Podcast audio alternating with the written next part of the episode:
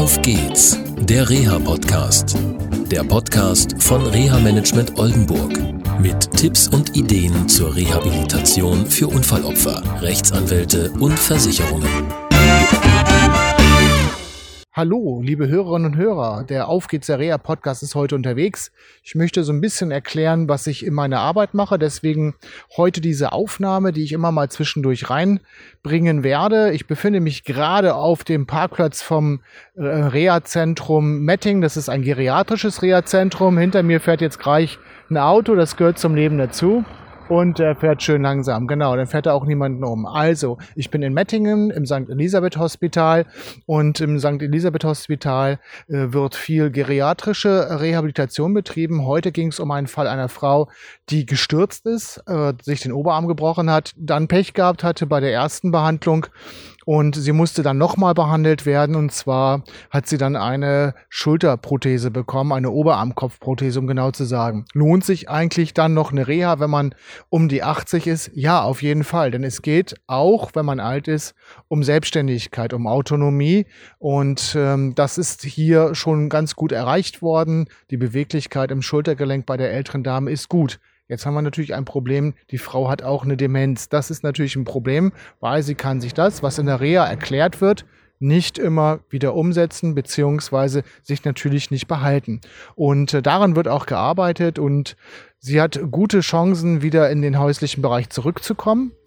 Das Problem wird nur sein, sie wird viel Pflege benötigen, weil Demenz und noch andere Erkrankungen, die man natürlich dann so im Laufe der Zeit, wenn man über 80 ist, auch ansammelt, die müssen natürlich behandelt werden und da muss natürlich eine ganze Menge gemacht werden.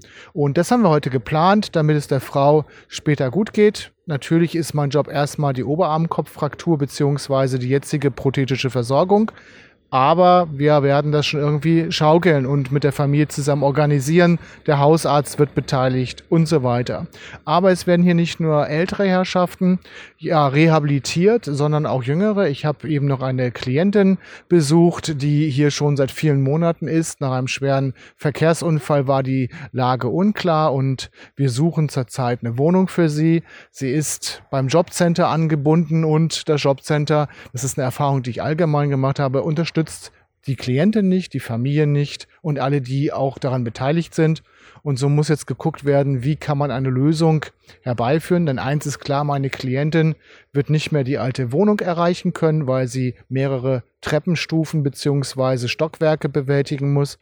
Und sie kann sich auch in der Wohnung, in der alten Wohnung nicht mehr bewegen. Das heißt, auch da müssen wir eine Lösung finden und ich bin sicher, dass wir es hinbekommen können. Ansonsten hat die Frau unheimlich viel erreicht.